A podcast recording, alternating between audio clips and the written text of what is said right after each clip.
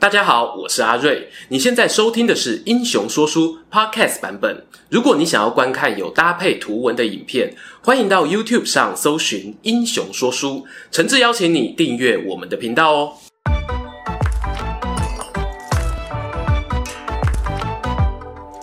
Hello，英雄说书的观众朋友，你们好，我是说书人阿瑞，替大家带来精彩的英雄故事。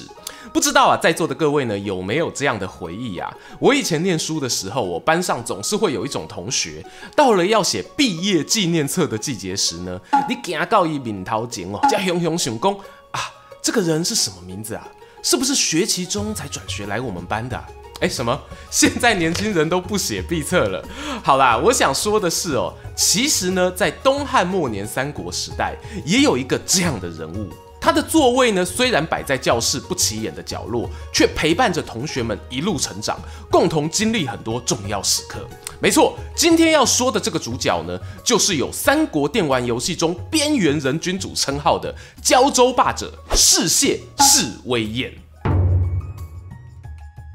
介绍主角世燮之前呢，有必要我说一下他的名号。三国迷口中的胶州王、边缘人，为什么会这样讲呢？因为他人生中啊，有将近一半的时间在经营胶州这个地方，从来没有人哦可以撼动他的民意支持度。胶州在哪里呢？以三国时代来说啦，如果洛阳是教室里的黑板，那胶州呢，大概就是教室后面的垃圾桶旁边哦。诶，纯粹是举例，没有不敬的意思。当时呢，胶州约莫涵盖了今日越南北部、广东，还有一部分的广西。而这块区域呢，由于地势崎岖、山峦叠嶂，许多部落散居其中，也曾经呢被称之为百越。秦始皇哦，还派遣将军赵佗等人攻略此地。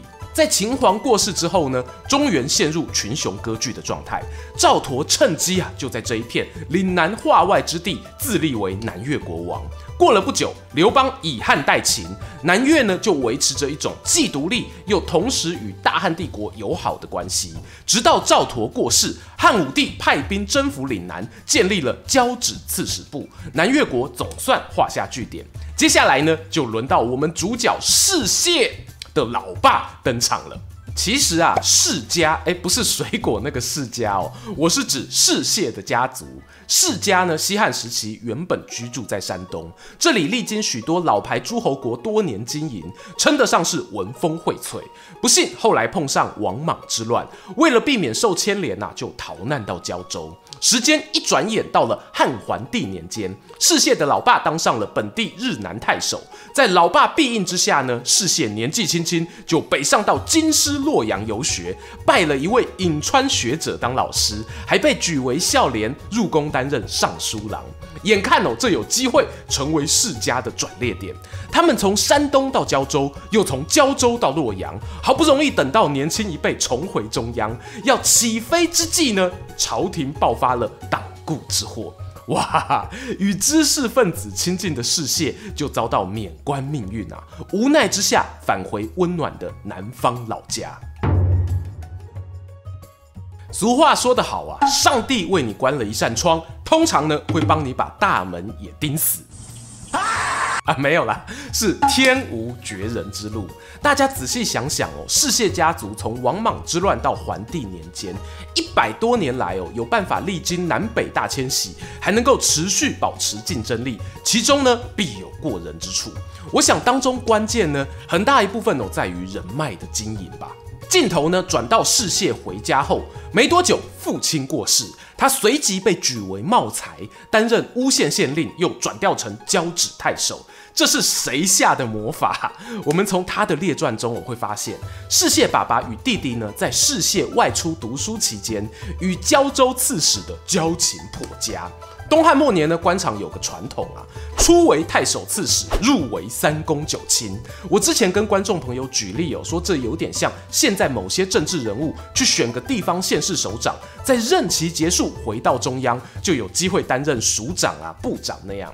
因此呢，《三国志》里留下这个记载，当时的胶州刺史要卸任回中央前，还对士燮的弟弟士揖依依不舍，承诺他说。我如果真的当上高官啊，一定带你飞黄腾达。这个刺史呢，后来真的当上了司徒，他也说话算话呢，把士一征用到洛阳。殊不知啊，世家兄弟党呢，可能真的跟洛阳水土不服吧。哥哥因为党锢之祸被免官，弟弟士一呢，则是碰上了董卓入京，同样弃官逃亡，回归乡里。到此为止呢，他们大概也发现哦，乱世要来了，必须呢暂时搁下想去中央发展的念头，得走一条从地方崛起的道路。就说董卓掌权之后啊，不少有理想、有抱负的青壮世代都选择离开洛阳，除了大家耳熟能详的袁绍啦、曹操啦，而士燮与士医呢，也算是其中一组人马。不过他们与其他人比较不一样，又或者说呢，更有优势的一点是呢，交州地处南方。天高皇帝远，和洛阳之间啊，还隔着一块荆州，是荆州牧刘表的管区。而我们表哥哥呢，也很有野心哦。虽然是朝廷命官，但也偷偷想着要自立门户。关于表哥的故事呢，柳玉拍过一集影片呐、啊，大家不妨参考参考。有这样一号人物呢，卡在北方，交趾太守士燮与中央的联系就暂时没那么顺畅了。在这个 moment，这个时间，交趾发生了大事件。朝廷官派的胶州刺史，也就是世燮的顶头上司，被乱民杀害。作为大城市的太守啊，世燮呢当然要站出来主持一下公道啊。他平定动乱后呢，就提拔了好几个世家子弟作为太守。家族势力有瞬间占据大半个胶州。你要阴谋论一点说啊，会不会所谓的乱民就是世燮自己煽动的呢？这很有想象空间、啊。不过世燮毕竟是读过书、到过京城的人，他他台面上我所表现出来的形象，比起许多短命太守要杰出许多。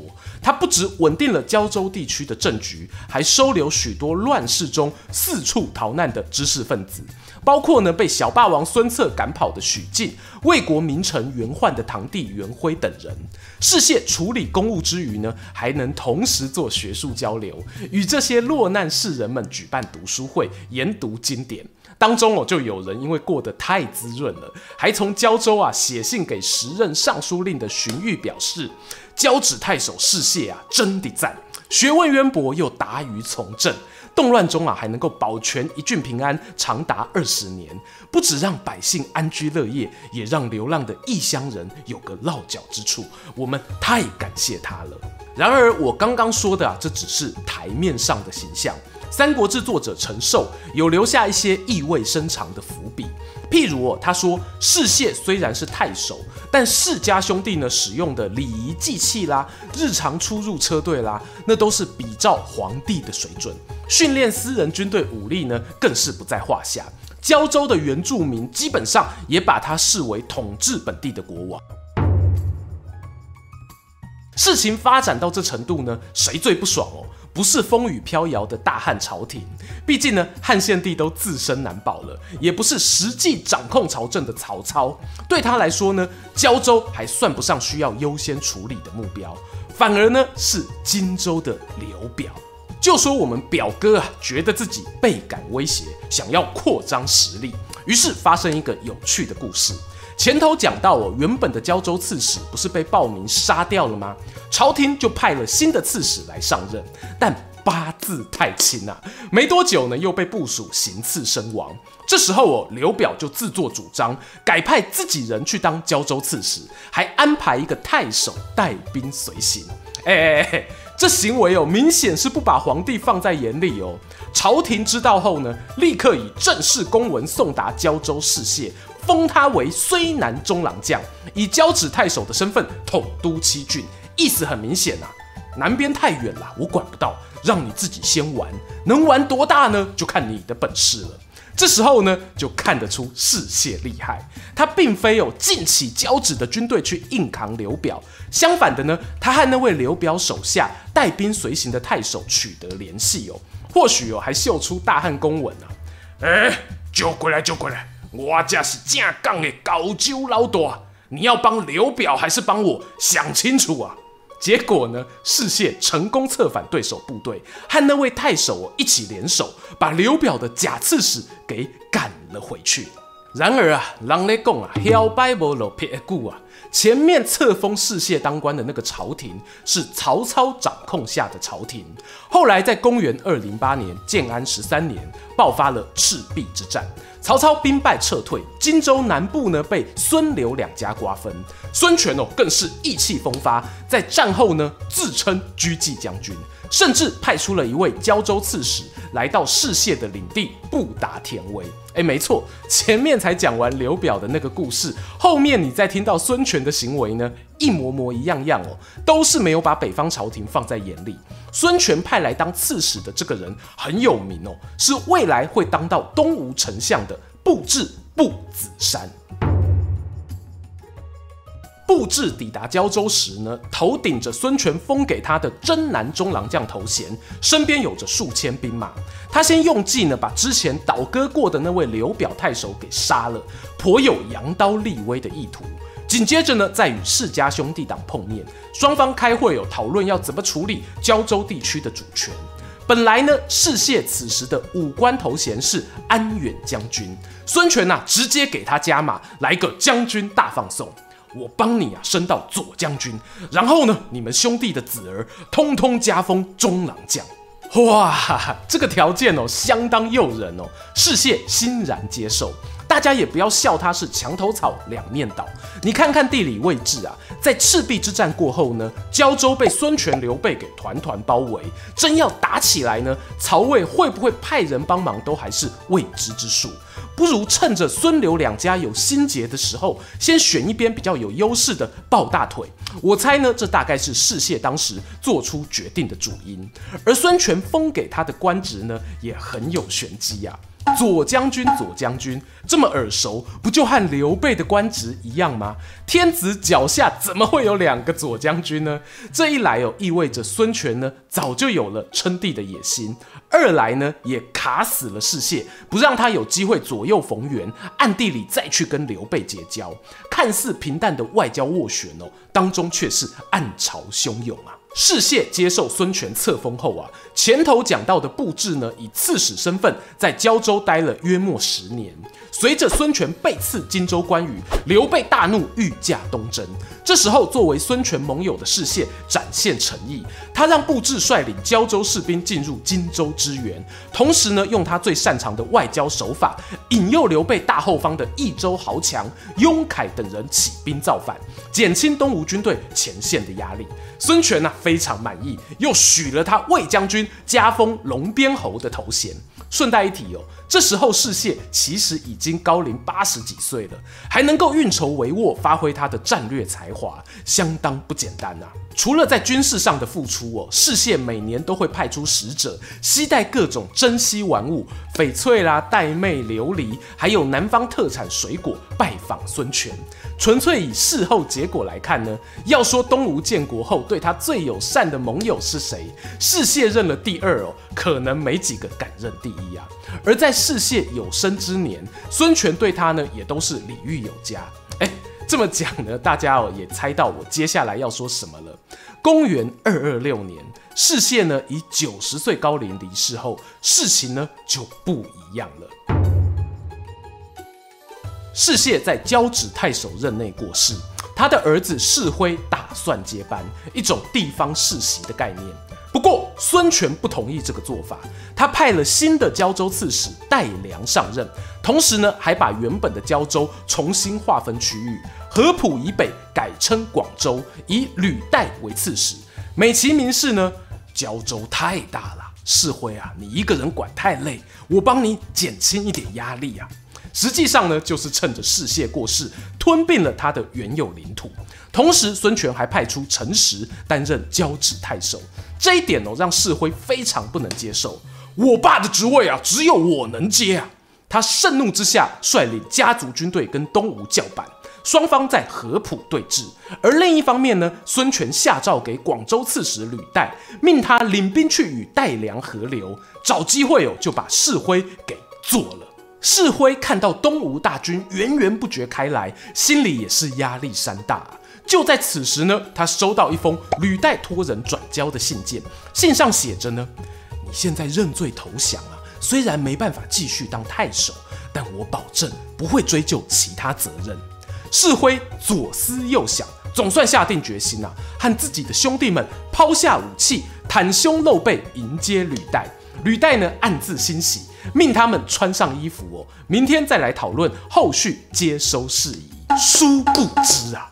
隔日早晨呢，世辉一行人重回东吴军营，只见两旁坐满宾客，履带呢居中站起身来，手持符节，神情严肃的诵读诏书，里面哦全是有关士辉的罪状。士辉冷汗直流，往后腾腾倒退，唰的一声左右冲出士兵，将他们双手反绑，押出营帐外斩首。这一斩呢，也结束了世家在胶州将近五十年的统治生涯。终于啊，又来到结论时间。不知道大家有没有注意到，士燮一生的巅峰时期呢，都安安稳稳坐在交趾太守的位置上，并没有当过交州刺史。这和什么荆州牧刘表啊、益州牧刘璋那些军阀很不一样。我会认为呢，他有称雄一方的企图，但没有争夺天下的野心。交州刺史的位置呢，是留给那些想要收编自己的豪杰用的。因此，他可以接受官派的刺史，也可以接受孙权势力的笼络，在外交场合上的进退就充满弹性。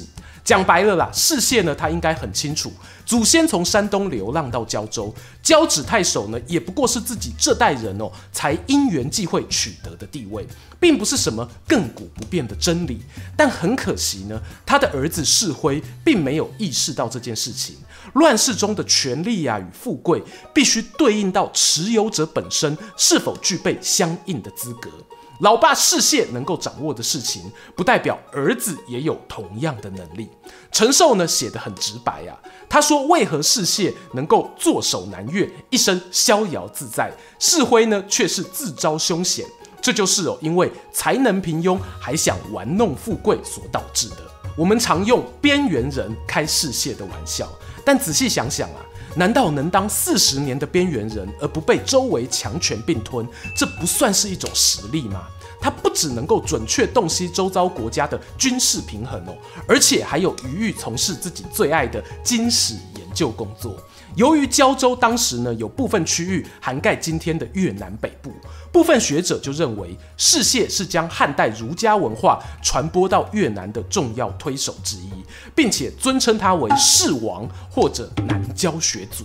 关于他的一些神机庇佑，也在越南民间流传，甚至在官方正史中也有他的个人传记。就一个三国时期的人物来讲哦，能有这种待遇的呢，我们屈指算算，也不过诸葛亮啊、关羽这类神级英雄。跳出中原本位的角度思考，我认为士燮其实并不边缘，而他一辈子守护交州的经历，说不定也是很多人向往的幸福人生呢。喜欢今天的故事吗？英雄说书需要你的支持，让好故事被更多人听到。动动手指订阅我们频道，打开小铃铛，选择接收全部消息，这对创作者的帮助非常非常大。如果你还想要给我们更多鼓励，也可以扫描加入会员 QR code，用每个月一杯咖啡的钱赞助我们的内容创作。这里是英雄说书，我们下次再见，拜拜。